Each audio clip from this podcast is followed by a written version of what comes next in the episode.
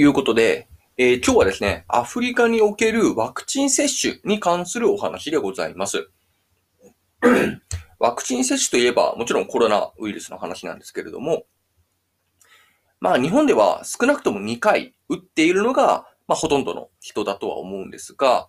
まあ一部ね、ワクチンに抵抗がある方々は打っていない方もね、まあいるとは思いますが、多くの人たちは、えー、少なくとも2回、え、打っているのかなと思いますけれども、えー、かたやアフリカではですね、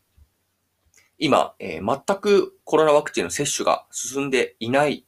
ということなんですね。今、アフリカ13億人程度の人が住んでいるんですけれども、ワクチン接種を終えた割合が今現在17%程度という話のようなんですね。まあ、いくつか要因っていうのはもちろんあるんですけれども、まあ、代表的なのは2つですね。まず1つ目は、コロナワクチンの到着が遅れたっていうところですね。まあ、ヨーロッパとかアメリカとか、まあ、そういったところを、えー、誰が操作したのかは僕もちょっとわかりませんけれども、ヨーロッパとかアフ、えー、アメリカとか、まあ、そういったところに、えー、ワクチンを優先して、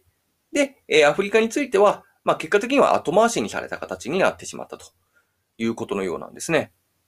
まあ、そこでね、え、コロナワクチンがないから打つことができなかったっていうことで、まあ、接種が遅れた要因がまず一つ。で、えっ、ー、と、二つ目については、まずですね、アフリカについては、すごく平均年齢が若い国がとても多いんですね。特に欧米に比べては、もう全然若者ばっかりなんですね。なので、あの、まあ、アフリカ全体を通して重症化する人が少なかったっていう問題があるようで、アフリカの視点で見れば、コロナワクチンをもう2回3回打ってるにもかかわらず、まだロックダウンしている国があるのかと。それワクチンどうなのというような話になるようで、まあそういった関係からですね、アフリカではなかなか接種しなければいけないものだっていう意識が、え、まだまだ全然根付いていないらしいんですね。ただですね、それだとやっぱり、えー、危険性というかリスクみたいなものもあるようでございまして、こちらがですね、やっぱりあの、感染が一時広がると、その中でですね、変異株、新たな変異株が生まれて、そこがまた、えー、他の国の脅威になる。みたいなところですね。特に最近では、あの、外国への行き来っていうのも徐々に始まってきていますので、例えばまたね、アフリカなんかで、アフリカのどこかの国で、えー、新規、えー、新規、新株ができてですね、それこそ、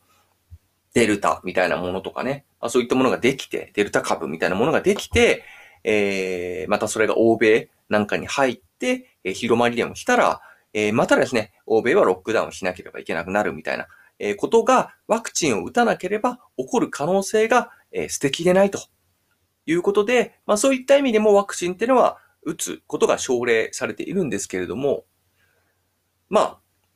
ね、もともとアフリカからすればね、もともと到着も遅れた上に、えー、あんまり、えー、周りでは、えー、かかって、周りは若者ばっかりなので、あんまりかかって重症化したことも聞かないし、欧米とか、まあ、そういったね、他の国の話として、え、受け入れられてるんじゃないかなというところがあります。まあね、そういったね、まあアフリカの現状とリスクを照らし合わせて、まあ今後ね、どういった対応を行っていくのか。まあ政府や、え、関係機関なんかはもちろんワクチン接種については進めていくんですけ、行く予定らしいんですけれども、例えば、村々を回ってですね、ワクチン接種率を上げる医療チームが村々を、まあ、訪れるっていうような移動作戦みたいなことをね、行われてるらしいんですけれども、ただですね、やっぱりアフリカ広かったりして、まあ、部族の村とか行くこともあると思うんですけど、この医療チームも。やっぱり自動車燃料とか、ワクチンの冷蔵装置とか、まあそういったものがね、え、なかなか、えー、ずっと持ち続けるっていうのが難しい。ずっとそういったものを持っていくっていうのも難しいというような、えー、現実もあったりとかして、まあ、そういう意味では、えー、なかなか思ったようにワクチン接種ないし、ワクチン接種の啓蒙活動みたいなところが進んでいないというところが大きなえ、現状のちょっと社会問題というか、まあ大きな社会の課題みたいなところになっているということなんですね。今日本でも、え、3回目のワクチン接種については20代、30代があまり打ててないみたいな、え、話たまに聞きますけれども、まあおそらく日本以外の国でもね、そういった傾向っていうのは一部あるのかなと思っているんですが、はい。まあね、ちょっとやっぱりね、周りに重症化した人がいないとか、あの、アフリカなんかは特にね、そういった情報なんかに関しても、まあやっぱり、えー、伝達が遅れる。まあもちろんテレビがある家庭、地域ばっかりじゃないと思いますし、はい。そういったメディアの情報なんかも遅れたりとか、口頭伝達で伝わったりとか、そういうこともね、まああるとは思うので、まあそういった意味ではね、正確な情報がなかなか伝わりにくいっていうのはあるかなと思います。まあ何より非常に広いのでね、はい。そういったところがね、え、ちょっと分断を生んでいるのかなというところで、え、新たな課題として浮き上がってきたといったようなお話でございました。